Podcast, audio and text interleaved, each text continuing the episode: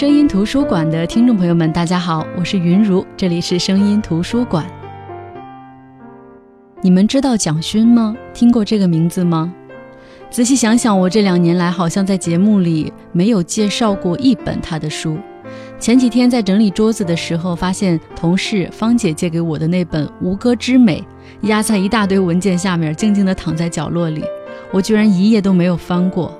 想想我成天在办公室里叫嚣着说谁谁谁借我的书没有还，你们不要在我这儿拿书了，书都丢完了之类的话。再想想这本《吴歌之美》，貌似是去年十月份芳姐借给我的，我一直没看，然后忘了，所以一直都没有还。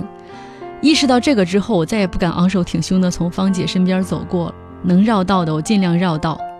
我以前总结出一句话，说人活在世上最怕的就是一个“欠”字。欠债、欠账、欠情分，不管是欠别人的还是欠自己的，都会有愧疚感。愧疚感是一种特别不好的感觉。那要想让自己好受呢？一个办法就是像鸵鸟那样把头埋在地里，装作看不见；另外一个办法呢，就是还，把欠下的债填平了。这样呢，自己好受，在别人面前也能昂首挺胸。所以我花了几天时间，紧赶慢赶，把《吴歌之美》这本书拿下了。顺便呢，今天也带领大家把这个山头攻过去，把这本《吴歌之美》分享给大家。更多节目内容可以关注微信公众号“声音图书馆”。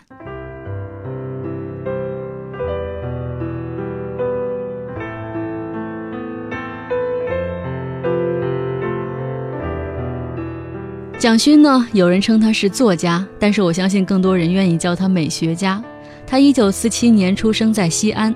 后来在台湾长大，是知名画家、诗人和作家。他的花卉、水景绘画在台湾很受欢迎。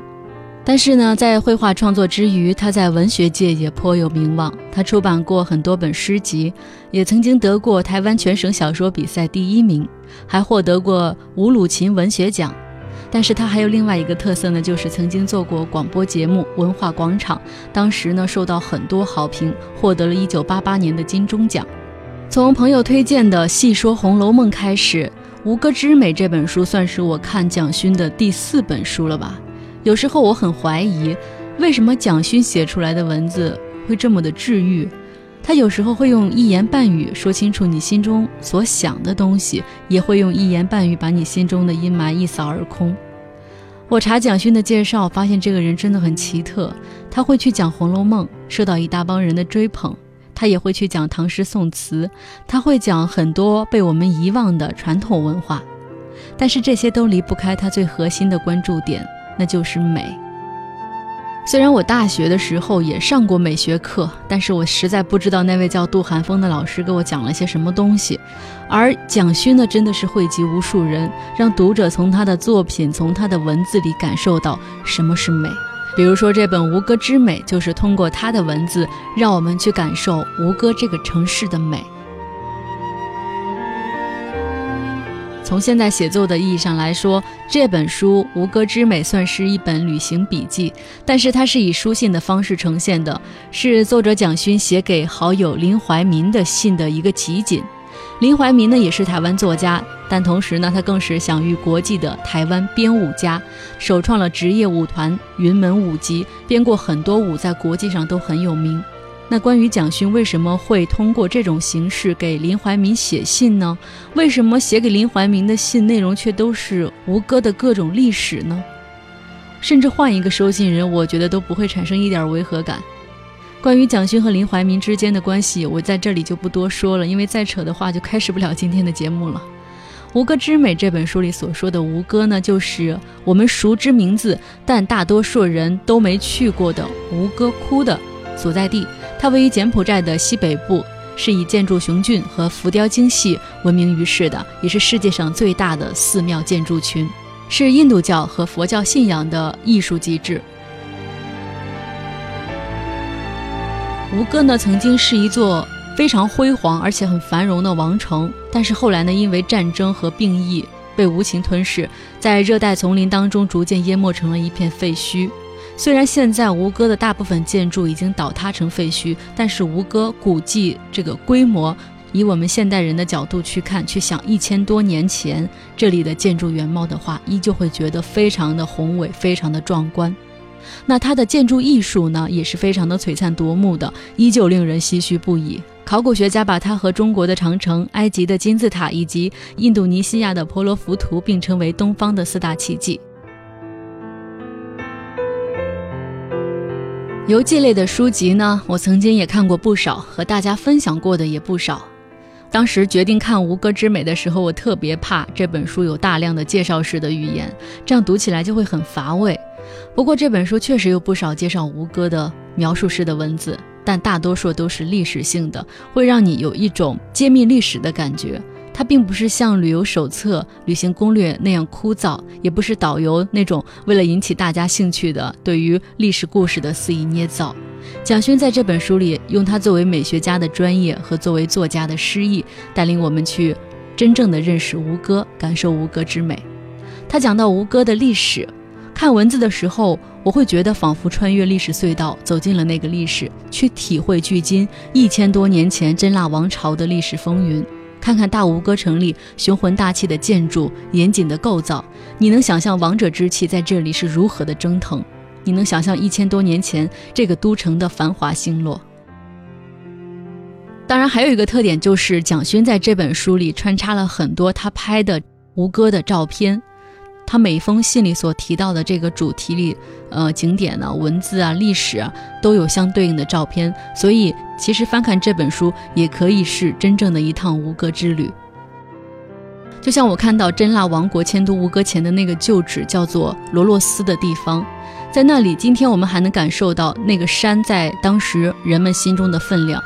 因为遗址当中八孔寺呢，就是用寺塔的形式去追寻山的特征，意思就是在一片平地上，它用石阶一层层的垒上去，打造山的意象，在这种一层层累积起来的人工石山上，然后建造坛庙。所以，我们能够想象山在那个时候的人民心中的地位是什么样的。它能用石头一层一层的垒一个山出来，把寺庙建在上面。可是，随着这一千多年来的世事演变，昔日耶伦拔摩一世看到的风景，我们现在已经看不到了，只能由我们这种游客，在这种断壁残垣间去想象那个时候的辉煌。就像蒋勋说的那样，帝国是会消逝的，繁华也时时在幻灭当中，但是帝国在繁华时不容易有领悟。有的人也许会觉得，今时今日世界上到处都是历史遗迹，看到一两处，你可能还会有感触，可能还会心怀作古，感怀或者想象一下历史文明。但是到哪都是遗迹的时候，你早就麻木了。远的不说，就拿北京的圆明园，我在想，今天有几个人去圆明园会唏嘘昔日之盛，更别提像吴哥这样的千年遗存了。我们出去旅游游览一个地方，也只是去一次，但是。去吴哥去了十四次的蒋勋，在这本书里却这么说：“我当然也在想，我今天居住的城市，我今天居住的岛屿，一千年后有一个观光客走过来，他在遗址废墟里会找到什么呢？他会对我今日生活的内容有好奇吗？他会敬仰我们今日的生活吗？他当然对我们今日权力和财富的掠夺没有兴趣。他或许会在我们今日留下的建筑里徘徊。”凝视一件我们今日的产品，思索我们的文化品质，而那件产品会是什么呢？吴哥窟，我一去再去，我想在那里寻找什么呢？我只是想证明曾经优秀过的文明不会消失吗？而我的文明呢，会被以后的人纪念吗？或者，或者我们只有生存，还没有创造文明？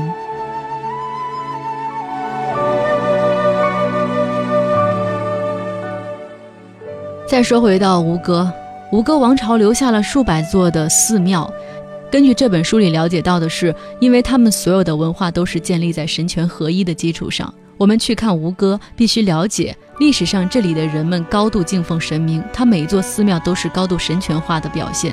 因为每一个国王在登基的时候，他都会去开始修建自己的寺庙。这个寺庙呢，是他们以后死去的陵寝。既是祭拜自己，也是在祭拜神明，代表着他们的身份和老百姓敬奉的神明是一体的。那蒋勋在这本书里把这些知识阐述的是非常的明白，这是我们理解吴哥建筑还有吴哥的雕刻艺术的一个很重要的知识背景。那么在书中还让我觉得很特别的是蒋勋讲过的高棉的微笑，他在这里这样写道：“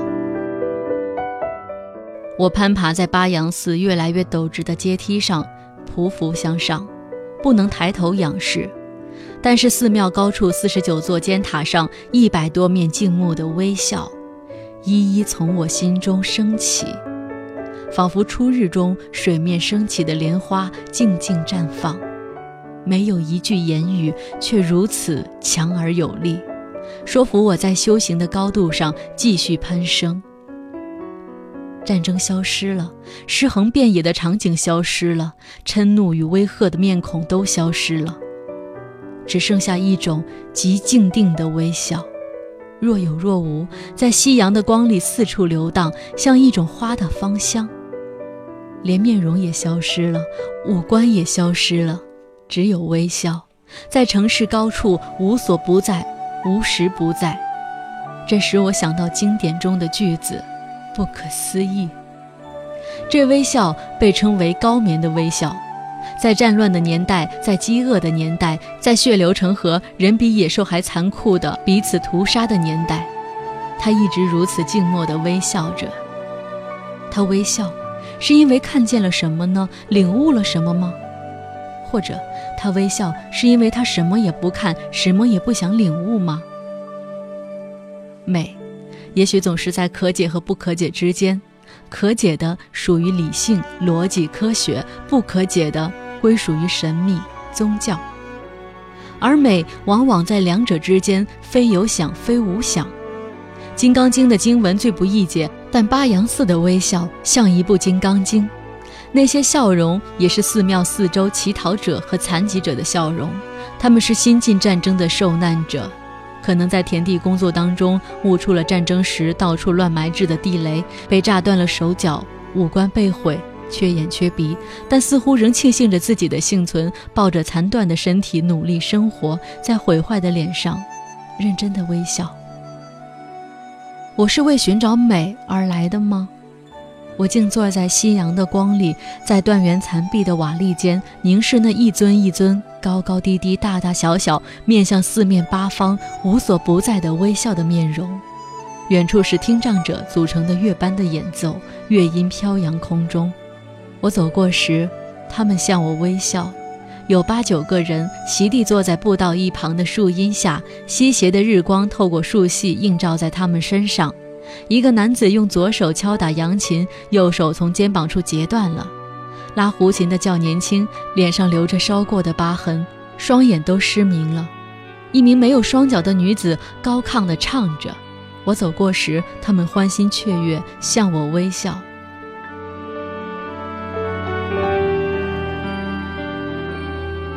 这就是蒋勋在这本书里描写的高棉的微笑。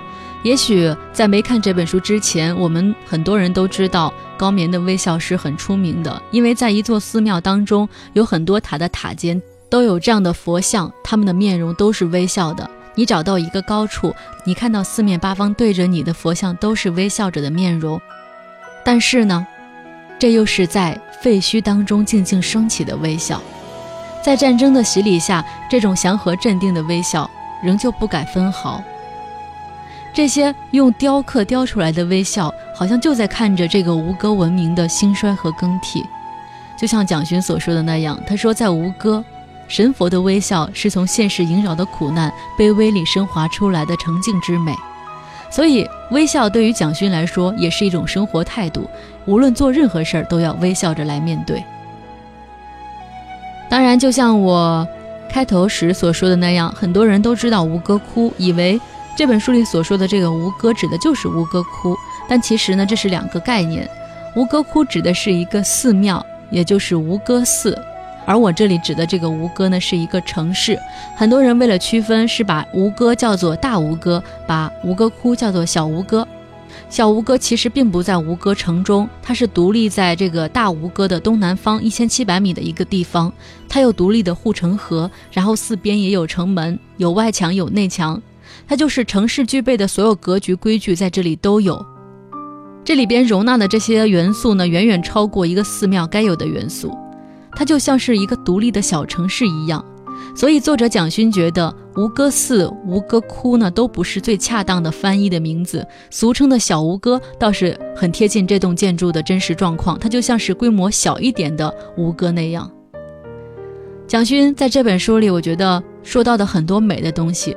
首先，他说到的就是建筑美，我刚才也说到了，就是吴哥城的那些建筑。另外，他说到的就是雕塑美。比如说，他说到吴哥寺，也就是小吴哥，我们熟知的吴哥窟的浮雕，他是这样说的：他说，像织绣或印花，像一种迷离的光影，优美而充满活力。他说，吴哥文化的浮雕精细繁复，华丽呢而又崇高，有戏剧性、活泼生动的人物肢体动态，又能呈现细腻的心灵静态之美，艺术成就呢可以媲美世界任何文明的雕刻艺术。那其实呢，吴哥的雕刻艺术分为两个不同的时期，它有砖雕和石雕。但是不论哪种形式，都是蕴藏着这种美的。你似乎在那里能够感受到石头呼吸、它的脉动、它的体温。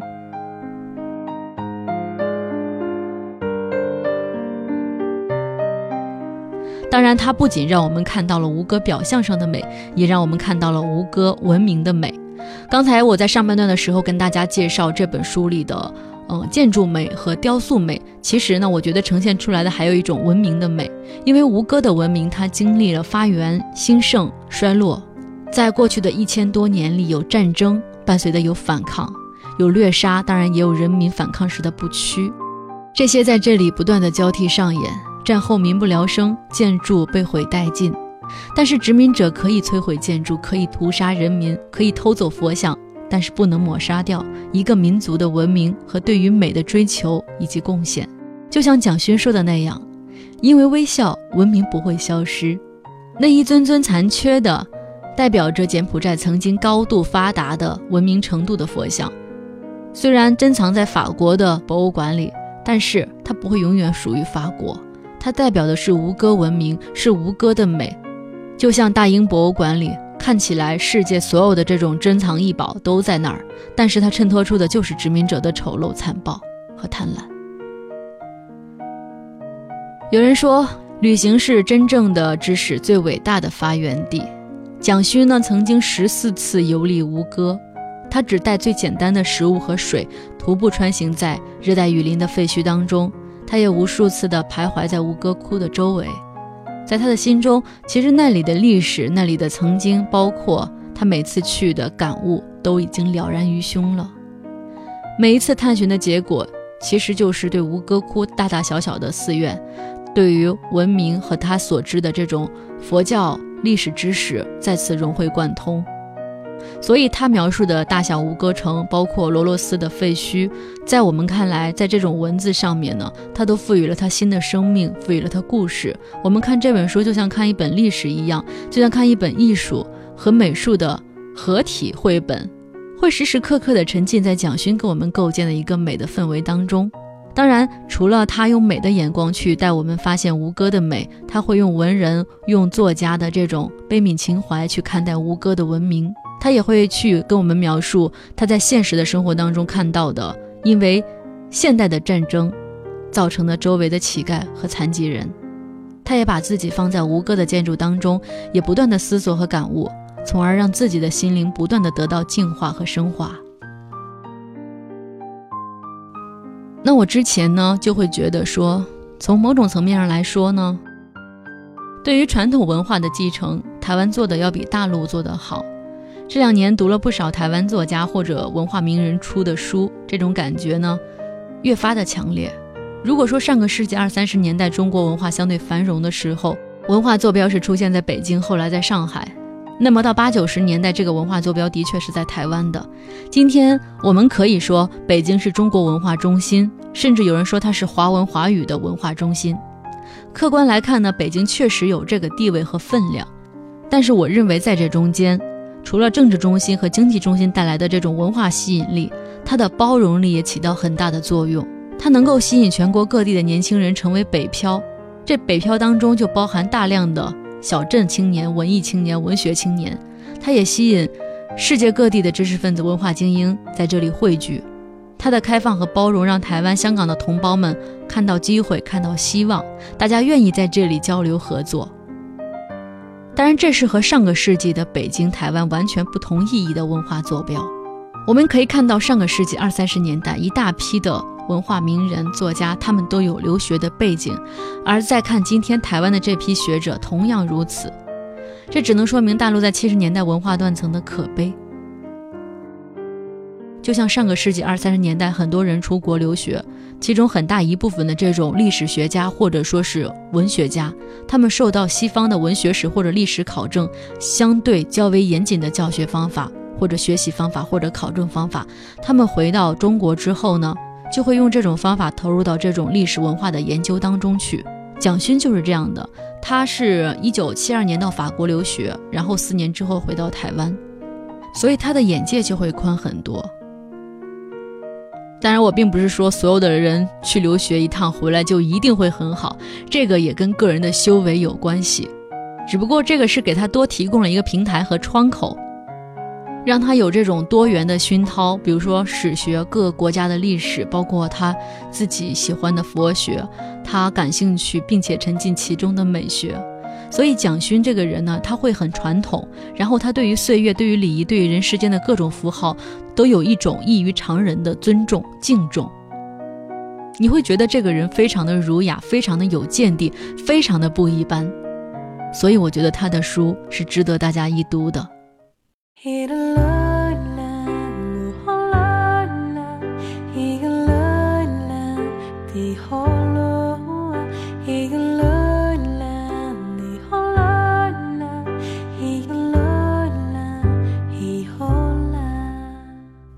好的，这就是今天的声音图书馆。今天跟大家分享的这本书呢，是蒋勋的《吴歌之美》。最后一段蒋勋在这本书里的文字结束今天的节目。他说：“花的绽放是不是一种声音呢？我总是在梵高的向日葵或鸢尾花的盛放里听到哭声、笑声。最安静的花开在宋朝，宋人小品扇里面的花，朵朵都是微笑的声音。微笑，可以是一种声音吗？”这就是蒋勋，蒋勋在旅行当中感受到的东西，以及他的思考，用这些文字阐述他的感受，阐述他去过的那些地方的美的所在。我想这些文字或者说这些书，可能真的会让我们浮躁的心寻找到归宿。好的，这里是声音图书馆，我是云如。那错过今天的节目呢，可以在明天呢到喜马拉雅 FM 去搜索“声音图书馆”，找到最近的一期。往期的节目内容也会上传，我们明天再见，各位晚安。